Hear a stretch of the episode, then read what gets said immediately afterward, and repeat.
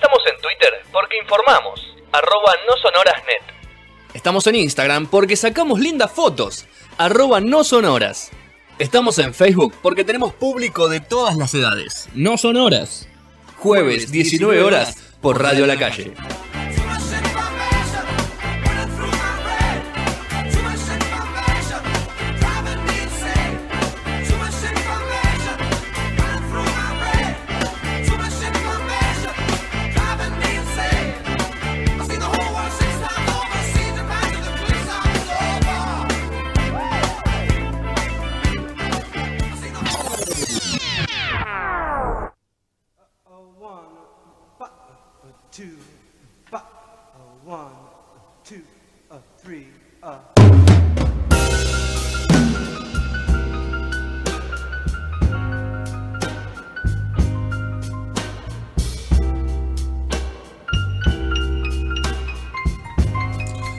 Cuarto bloque de No Sonoras, entramos en la segunda hora. Eh, en las redes, en los, fin- los fines de semana, hay una sección en Instagram y en Twitter, si vos seguís a No Sonoras, que viene teniendo buenas repercusiones, que a la gente le gusta. Bien. Eh, que, que- que pregunta, ¿viste? ¿Qué pasó? ¿Cómo puede ser? ¿Cómo se juntaron esto? Bueno. No a lo puedo creer. A partir de eso, claro, Sí. por ejemplo, el otro día habíamos un- una junta de, de papo con, con músicos de Estados Unidos impecables, o alguna cruza de los Stones con- o alguna cosa de. El otro día una de Papo y Slash, que no, la gente no se imaginaba. Sí. De todo esto tiene que ver, y es el autor, el señor Marcos Coleto, que lo tenemos acá en, una- en la primera sección. ¿Cómo anda, Marco? ¿Me escucha o no me escucha? Los escucho perfecto. Muy buenas tardes, muy buenas tardes, noches, si se quiere. Eh, ¿Cómo andan? ¿Todo bien? Bien, ¿usted? Todo muy bien, por suerte. Bien, bien, acá andamos. Eh, ¿Qué estábamos escuchando? ¿Qué estábamos escuchando recién? Peter Gabriel, de fondo, ahí lo tenemos. Recién estábamos escuchando, aunque no lo crean, aunque no lo crean, estábamos escuchando Peter Gabriel eh, desde su primer disco. Digo, aunque no lo crean, porque Gabriel creo que jamás hizo un blues. La única vez que se permitió hacerlo fue en su disco debut del año 1977. Y elegí, digamos, ese tema porque para esta obra 8 y cuarto de la noche, o sea, más reposado, eh, con más clima un poquito, elegimos ese, ese momento donde los jueves, obviamente, eh, creo que está permitido una latita bien fresca, así que creo sí, que viene, menos para eso. Totalmente. Muy bien, una vida blanca, ¿no? Si es blues, algún whisky, alguna cosa así, ¿no? Eh. Y yo, como diría el Coco Basil, lo, diría, lo dejaría para después de cenar. Después de cenar, muy bien. La sobremesa. Muy bien, bueno. ¿Arrancamos entonces? Sí, eh, empezábamos con Peter Gabriel, de su primer disco del año 1977, porque hoy vamos a hablar de un productor que, eh, a ver, quizás el nombre no, le digas, no, les diga nada, pero cuando empecemos a eh, mostrar las cosas que hizo, eh, capaz que, digo, no les va a cambiar la vida, pero, eh, no sé, van a, relacionar un par de cosas que por ahí eh, no estaban relacionadas para ustedes, y tiene que ver con Bob Ezrin. Bob Ezrin, eh, digamos, y es el tipo, el señor que le ha dado al rock esa cuota eh, de orquestas, épica, eh, el tipo que ha llevado al rock a un lugar de orquestas y que le ha dado al rock, eh, siempre fue bastante obsesivo con darle al rock esta situación de trabajar con los instrumentos no convencionales, o sea, obviamente darle buen sonido a la guitarra, al bajo, a la batería, pero meter capas, atmósfera, eh, sonidos que tuvieran que ver con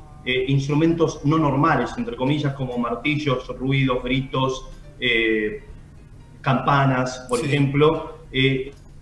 A un productor que siempre ha trabajado un poco con estas bandas que no solo hacían música, sino que le daban un sentido al escenario, la puesta en escena. Y eh, vamos a hablar de él, pero vamos a hablar de dos personas que él apadrinó, dos productores, un dueto de productores que tuvo muchísimo que ver eh, y que tiene que ver con él. Pero a ver, Bob Ezrin, para que eh, tengan un... Bob Ezrin, eh, eh, tipo, digamos, se hace famoso a principios de los 70 produciendo a Alice Cooper, que tiene que ver con esto de la puesta en escena, el vestuario, lo teatral, que de alguna manera, bueno, produjo este disco, School Outs, este discazo de Alice Cooper del año 1972. Todos los discos de Alice Cooper hasta el año 75 los produjo este señor. Eh, no vamos a quemar nada porque vamos a ir mostrando qué, eh, qué más produjo. Pero Ahí, ahí tiene imágenes y todo. Ese, qué lindo vinilo, ¿ah? Qué vinilazo Sí, ese, ¿eh? vamos, vamos mostrando, digamos, son algunos vinilos un poquito, un poquito viejos. ¿Cuántos tenés? Sí. ¿Cuántos vinilos tenés? El mundo quiere saber. Y hay, un- hay, hay un par, hay un par que vamos a ir mostrando en, en la sección, eh, que es mensual. Eh, y, mm, a ver, eh, me quiero detener en dos situaciones. Primero, es un tipo que eh, siempre apadrinó a dos tipos que después van a, armar un, van a armar un dueto de producción muy importante para el rock norteamericano del 75 en adelante, que se van a sorprender bastante. Eh, el primer tipo es Jay Messina. Jay Messina quizás no le suena para nada, pero Jay Messina es un tipo que empieza eh, muy aficionado con la electrónica, no con la música electrónica, sino con lo electrónico en sí. Eh, el tipo empieza con eso en el Instituto RCA. Eh, su primer trabajo, por ejemplo, su primer trabajo no tuvo que ver tanto con la música, sí con, sí con lo artístico, y fue en el estudio de Don Elliott como asistente en la banda sonora de la película de Ravi Shankar en el año 1965. Sí. Más tarde es contratado por Phil Ramón. ¿Quién es Phil Ramón? Phil Ramón es el tipo que produjo, por ejemplo, lo que es para mí, por lo menos para mí, el último gran disco de Fito Páez, el disco de Fito del año 99, Abre. Bueno, lo produjo este señor, Phil Ramón. Phil Ramón tiene que ver con la dirección artística de varios temas de esta película, llamada Flash Dance, Sí. del año 83, como por ejemplo el tema Miniac. Bueno, el tipo es director artístico de ese tema, productor, y también fue productor del único disco eh, que se recuerda a día de hoy de Julian Lennon, el hijo de John, el primero que tuvo con Cynthia Powell. Este disco ochentoso del año 84 llamado Ballot, que eh, tiene esa canción Ballot que aún, aún hoy en día sigue sonando en las radios. Eh, bueno, Phil Ramón es el tipo que lo agarra para trabajar en su estudio I Recording, donde Fito Páez grabaría en el 99 eh, Abre.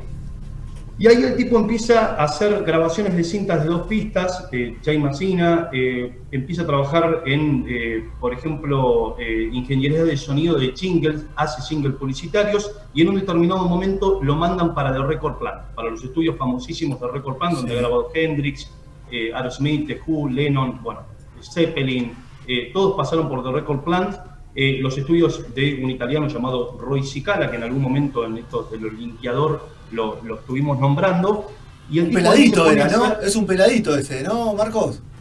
Sí, un tipo que el otro día estaba con. No, ese es Jimmy Jovin. Ah, Jimmy Jovin perfecto. que tiene que ver con Roy Cicala, que Roy Cicala lo apadrina, lo llama en un determinado momento en una Pascua eh, de sorpresa, le dice: Venite al estudio a atender el teléfono. Y cuando va al estudio le abre la puerta a Lennon.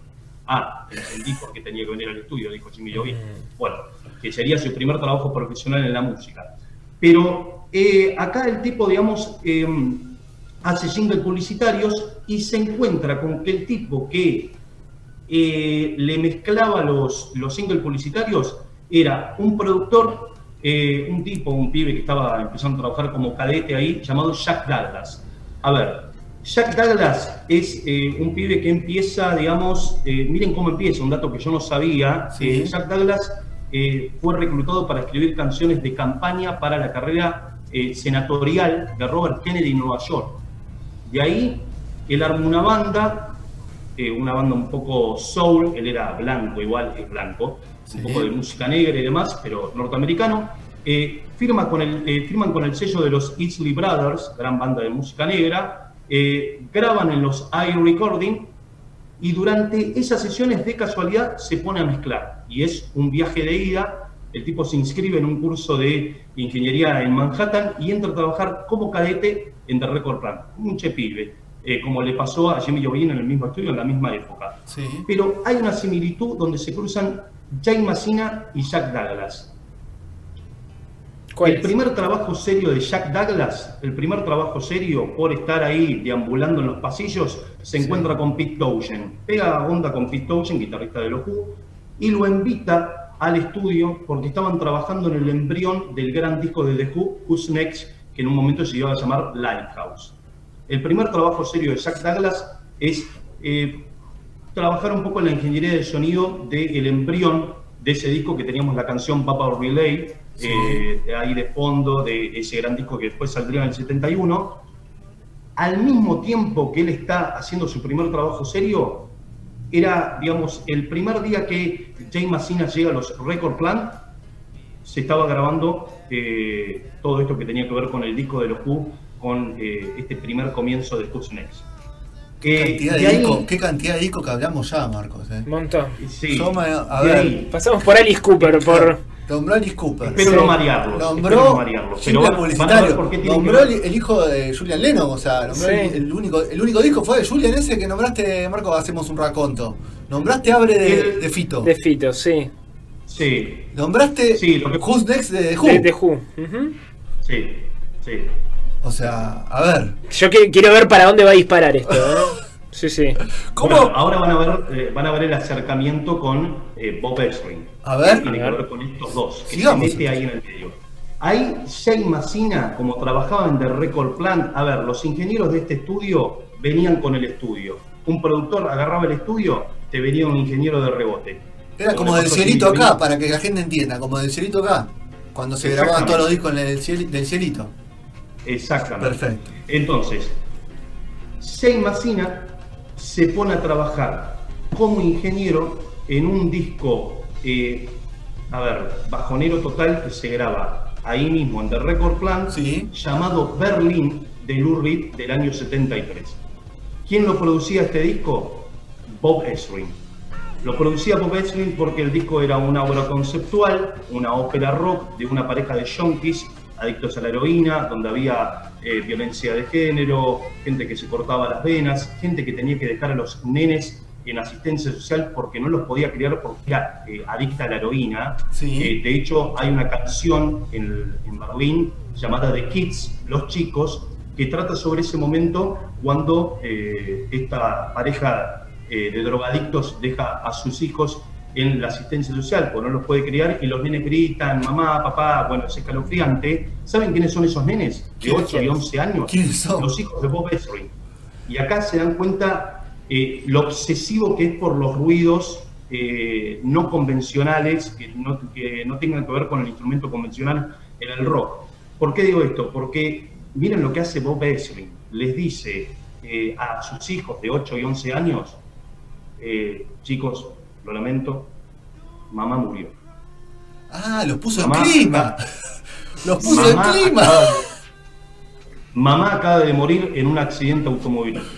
Claro. Entonces los nenes ahí, claro, lloraron, se asustaron, hicieron de todo y esos gritos escalofriantes quedaron en esa canción tremenda, de esa obra tremenda. Lou Reed. locos, están todos locos. Ahí Jay Massina trabaja con, que Jay Massina ya era socio de Jack Douglas, trabaja con Bob Ezrin. Sí. En ese mismo año, Jack Douglas trabaja por primera vez, o sea, le dice, Massina le dice, che, ¿por qué no llamás a mi amigo Jack? Y lo llama para, bueno, los dos se van a trabajar con Bob Ezrin en la producción de un disco de, del año 73 de eh, Alice Cooper, que es el disco que le decía, School Out, eh, donde también iba a trabajar un tipo llamado Robin Black, Sí. que después iba a ser productor en Ibiza del disco Himno de mi corazón de los abuelos de la nada. Pero no vamos a contar más nada, porque si no, nos vamos. Claro, no, Eh, estamos, en Estados Unidos, vos ya me quedé llevar a Europa, me quedé tirar en Ibiza, no, nos quedamos acá. Exact- exactamente.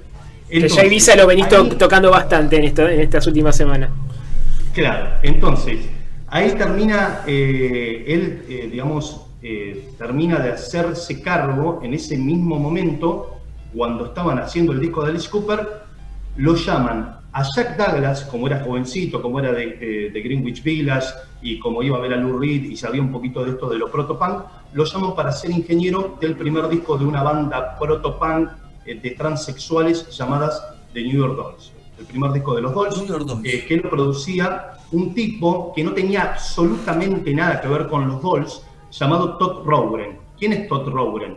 Alguno capaz que lo conoce. Sí. Todd Rowgren, por ejemplo, es el tipo que eh, compuso Influencia, el tema que después hace Charlie. Charlie, ah, claro, sí. Ese, ese señor que no tiene nada que ver con el punk iba a empezar a producir a estos eh, a esta banda de adictos como los Dolls.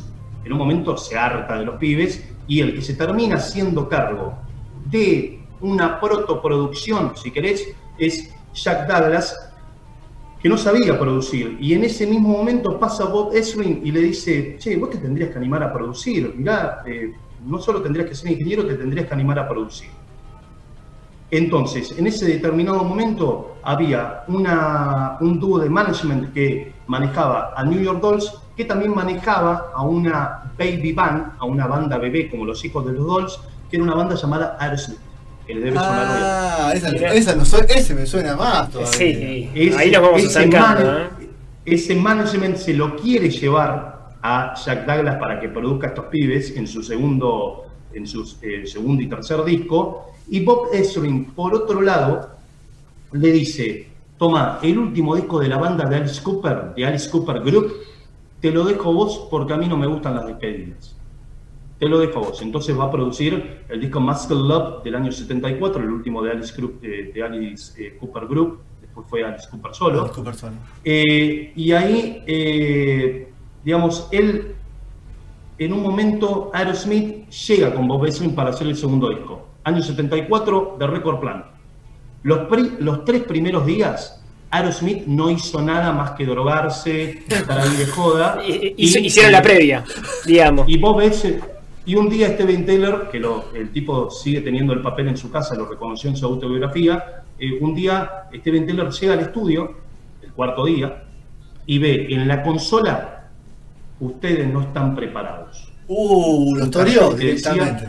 no están preparados para trabajar conmigo. Epa. Se borra Bob Ezrin porque era un tipo derecho que no le gustaban las vueltas Sí. y le dice al que iba a ser el ingeniero del disco, a Jack Douglas, le dice, toma, hacete cargo de la producción.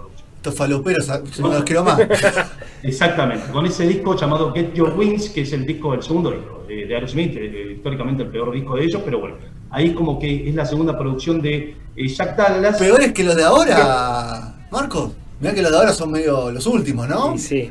Pero tienen las baladitas que por lo menos lo saben, que por lo menos van a la radio.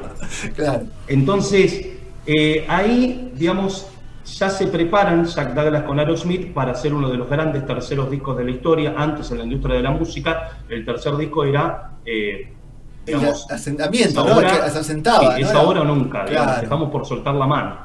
Entonces, eh, la pegan con Toys in the Attic, donde tenía, bueno, What Is Way, Sweet Emotion, bueno, muchísimas grandes canciones que llevan a Aerosmith allá a ser una banda importante, y eso ya es producido por dos pibes que Bob Ezrin impulsó, que son, eh, ahí es cuando arman el dúo de producción, Jack Douglas con Jaime Messina, productor e ingeniero. Productor e ingeniero. Entonces ya ahí se arma eh, una, una buena movida, pero un año después, en el 76, Bob Ezrin lo llama de nuevo a Jaime Messina para producir por primera vez una banda llamada Kiss. Porque eh, Kiss necesitaba llevar lo que pasaba en sus shows, que no eran conciertos, sino que eran espectáculos, como Sí. siguen siendo hoy en día, al estudio. Por eso es una banda que se hace eh, conocida con un disco en vivo. O sea, consagran con un disco en vivo como Live, que el otro día cumplió 45 años. Y al mismo tiempo, Jack Douglas está tratando de eh, convencer a Casa Talentos de la subsidiaria de Columbia, que era la discográfica para la cual trabajaba, Sí. eh, que agarre a una banda que él había visto en Wisconsin, que le había volado la cabeza, llamada Chip Trick. Chip Trick. Ok. Chip Trick. que La, Chip la nombrado, no la has solo- nombrado, la has nombrado en, en- sí. en la sección. Exacto, entonces, los eh, Chip Trick, entonces lo llama y le dice, che, Jay, vos que terminaste de trabajar con Kiss hace un mes, venite para acá, tenemos esta banda en The Record Plan, eh, ahí de nuevo los dos. Pero ¿qué pasa? Ahí Jay sirve como nexo para hacerle la pata a Chip Trick en su primera gira para que giren con Kiss. Y esto, digamos, ¿por qué me detengo en esto? Porque no es casual, porque eh, ahí mismo, eh, digamos, los, eh, van a tener muchas cosas en común. Ahí Jay Massina, por ejemplo, va a ser el tipo que se vuelve ya el ingeniero de por sí, el tipo que va a grabar a Kiss, Sí. y en el año 79 va a ser el tipo que va a mezclar, por ejemplo, Dynasty o un Masked, eh, los discos que tenemos por acá, por ejemplo, este disco del año 80 de Kiss, Claro, Eh, como que la, la etapa de- acompaña a Kiss en, el- en la mejor etapa, en la mejor época. Sí, exactamente, exactamente. Entonces, eh, ahí en ese mismo momento, eh, cuando eh, Jay Machine y Jack Douglas se van a producir a Chip Trick, eh, Bob Ezrin ya se queda solo para producir a un hombre que había dejado una banda llamada Genesis en su primer disco, que era Peter Gabriel. Que ya ahí eh, él se corta solo, ya les dijo, bueno, yo ya los ayudé, los empujé, ahora manéjense solos. Claro, pero los nombres estás, estás tirando, o sea, no, no, no empezaron a laburar con chiquitas. Sí, no, Tal vez no. son los primeros Claro. discos de esas bandas, ¿no? Pero igual, o sea. Sí, claro. Entonces, eh, pónganse a pensar que, eh, nada, en el año 79 Jay Massina producía Dynasty, donde sale What's Made from Loving You Baby de Kiss, Sí. y al mismo tiempo, eh, una vez más con Jack Douglas, producían este gran disco en vivo de Chip Trick, en vivo en el Budokan, y al mismo tiempo, lo de Chip Trick, digamos, se consagran con este disco, empiezan a trabajar en un disco donde ya se quieren acercar a los Beatles, porque se comen el viaje de que son los Beatles, porque en Japón la rompen a una situación de Chip Trick manía. Entonces, los tipos dicen, somos los Beatles. Entonces, van a buscar a George Martin, producen un disco de George Martin, tratan de experimentar un poco, tratan de hacer melodías Beatles, y Jack Douglas, que es el tipo que los había padrinado, que es el tipo que los había producido en tres discos, eh, que es el tipo que los había ayudado, al mismo tiempo estaba produciendo el último disco de John Lennon, Double Fantasy, que salía el 17 de noviembre del año 80, tres semanas antes de que lo que- asesine Matt David sí. Chapman. Claro, o sea, Y lo lo cambiaron y, y- y grabó a uno de los Beatles, o sea. No, pero miren la generosidad que tiene Jack ver. que les dice, amigos, vos, eh, Rick Nielsen, guitarrista de Chip Trick, vos, eh, Carlos, sí, tenía apellido Carlos, eh, el baterista de Chip Trick, eh, ¿por qué no vienen a tocar al disco de Double Fantasy? Ahí se vuelve ese, ese nexo. eh, y después, a ver, Bob Ezrin eh, en el año 79, o sea, el tipo ya se había borrado de esa historia, Sí. mientras que Jay Massina eh, producía y mezclaba la mejor etapa de Kiss con I Was Made for Loving You Baby, eh, o también trabajaban en el 79 en este gran disco en vivo de Chip Trick, ya se manejaban solos, pero Bob Ezrin se había ido a lo más alto porque Bob Ezrin en ese mismo 79 producía Tremendo. los ruidos, bueno, los gritos, ahí es donde él se consolida totalmente. Y después, aunque no lo crean, Bob Ezrin en el año 1995 va a ser el mismo tipo que va a producir en los Estados Unidos eh, lo que es eh, Avalancha de Deberes del Silencio. Pero Avalancha de Héroes del Silencio. Mirá Picasso. mirá dónde quedó, dónde saltamos de bola a Avalancha de Héroes del Silencio. Una cosa. Sí. De Chip Trick, nada que ver al héroe del silencio, claro. De Lennon Sí. a héroe del silencio. Exactamente, sí, sí.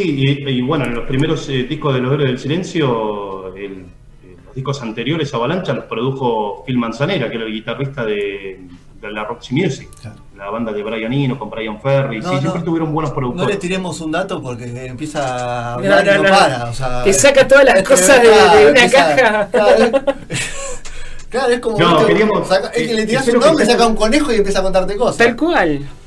No, por favor. Lo vamos a agarrar en alguna. En alguna lo vamos a agarrar, eh. Y tenemos que Sí, estudiar mucho para hablar con él, me parece. ¿eh? seguramente. Lo de.